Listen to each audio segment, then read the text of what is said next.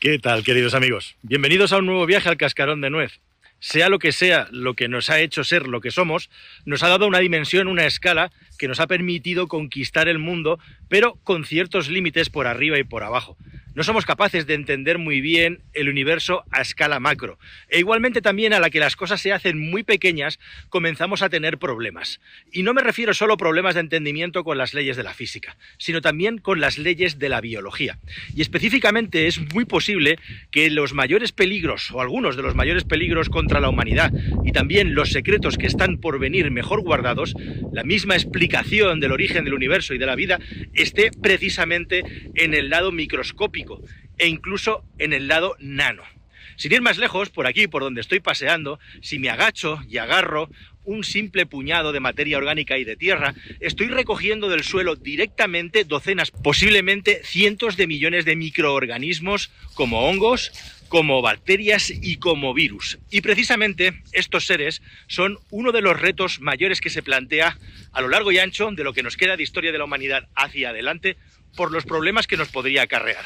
Según ha avanzado la ciencia y la tecnología, la humanidad ha podido comprobar lo increíblemente resistentes y proliferadoras que son las bacterias. Hemos comprobado cómo lanzándolos al espacio sobrevivían al frío extremo y la radiación, volviendo a la vida cuando llegaban a la Tierra de nuevo. Las hemos visto vivir en los cráteres de los volcanes, en las cimas de los mismos, dentro y fuera del agua. E igualmente también sobreviviendo sin ningún problema a los más altos niveles de radioactividad. Las bacterias han sido un gran aniquilador de vida y un gran estabilizador de las poblaciones de los seres vivos complejos a lo largo y ancho de la historia. Pero un día pasó algo especial. Cuenta la leyenda que en el año 1928 el doctor Alexander Fleming se marchó unos días del laboratorio, un laboratorio que quizá no había limpiado lo suficientemente bien y que tenía muy atiborrado de muestras de cultivos.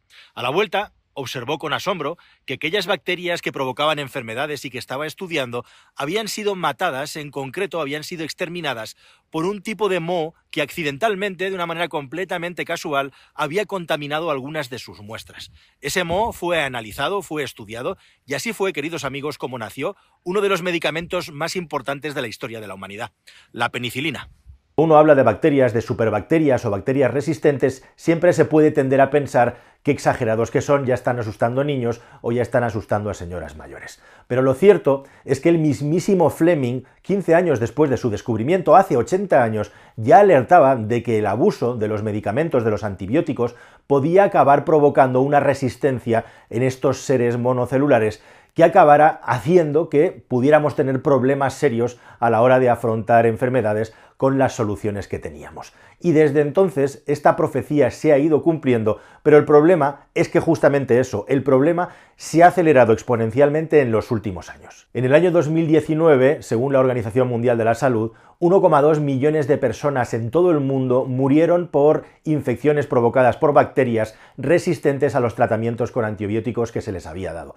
Pero esa cifra, si ya de por sí da miedo, es pequeña si la comparamos con los 5 millones de personas que se calcula que murieron el mismo año simplemente por enfermedades complicadas por la aparición o la infección de bacterias resistentes a los antibióticos. Y si esto parece poco, se calcula que si seguimos con esta proyección, para el año 2050 aproximadamente 10 millones de personas directamente morirán porque el tratamiento antibiótico que tomen no les hará efecto. Ante esto, uno podría pensar, bueno, hasta aquí la medicina ha avanzado muchísimo y se supone que la medicina estará trabajando también en nuevas formulaciones para poder acabar con estas nuevas bacterias que mutan y se convierten en algo resistente. ¿Por qué son tan resistentes las bacterias? Bueno, tienen una capacidad para propagarse increíble. En algunos casos, algunas especies, algunos tipos, pueden llegar a duplicar su número en solo 10 minutos. Y un campo abonado con bacterias emite una tonelada de CO2 debido al altísimo número que hay. Pero la clave de todo esto, además de su velocidad increíble de reproducción, es que son capaces de traspasarse su genética de una manera lateral, es decir, simplemente estando en contacto unas con otras sin necesidad de mecanismos más complejos para traspasar su ADN. Esto las hace especialmente mutable y además estas mutaciones, como digo, se pueden producir a unas velocidades increíblemente rápidas. El problema aquí es que los medicamentos que tenemos para luchar contra las bacterias no se han modificado sustancialmente desde los años 70 y los años 80. La amoxicilina, la citromicina o las quinolonas son todos medicamentos antibacterianos que vienen de aquella época. Y hay un problema muy grave que la gente desconoce. Ahora mismo los antibióticos son extremadamente baratos y como digo, son, aunque muy numerosos, basados siempre en las mismas moléculas a los laboratorios farmacéuticos, precisamente por el precio que tienen y porque las patentes caducaron, no les sale a cuenta desarrollar nuevos antibióticos. Estamos hablando de que el desarrollo de un medicamento de este tipo para un nuevo tipo de bacteria que fuera eficiente llevaría como mínimo un gasto de 1.500 millones de dólares aproximadamente, que parece que nadie está dispuesto a pagar directamente. Así que aunque parezca mentira, estamos mucho más desprovistos de lo que imaginaríamos para el futuro porque nadie está haciendo la inversión en la industria farmacéutica para intentar superar esta mutación de las bacterias que las hace cada vez más fuertes y más resistentes. Y el problema es muy serio. Desde el año aproximadamente 2000 hasta el año 2010, el aumento en la resistencia de las bacterias ha crecido en un 40%. ¿Y esto por qué? Hay muchos fenómenos. Los seres humanos cada vez se desplazan más y se trasladan más y el aumento del nivel de vida propagado por todo el planeta hace que cada vez más personas tengan acceso a los antibióticos, con lo cual hace que cada vez más bacterias sean capaces de volverse resistentes a los mismos cuando entran en contacto con ellos. Además, en muchos países se recetan directamente sin control, sin que haya un control médico, e igualmente también está el mal uso que hacemos las personas tomando antibióticos cuando tenemos infecciones de tipo vírico, algo que hay que evitar en cualquier momento y en cualquier situación. Mucho más todavía también ir regalando por ahí antibióticos que te han sobrado porque te han ido muy bien para que se los tome otra persona. Y además hay otro factor del que no se habla mucho, pero que es muy importante y también tenebroso, que es el hecho de que se han estado usando antibióticos de manera masiva para cuidar y hacer crecer al ganado y las reses que luego acabamos comiéndonos en forma de comida.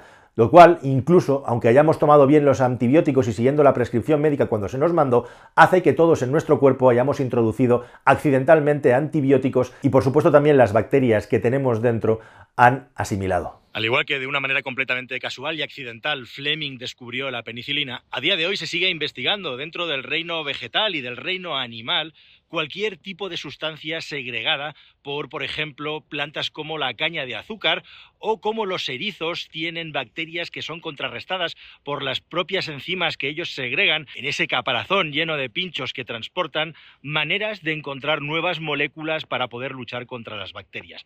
Pero la investigación va todavía un punto más allá. Nuestro cuerpo está lleno de bacterias. Se calcula que todos los seres microscópicos biológicos que habitan en nosotros son aproximadamente 3 kilos de nuestro peso.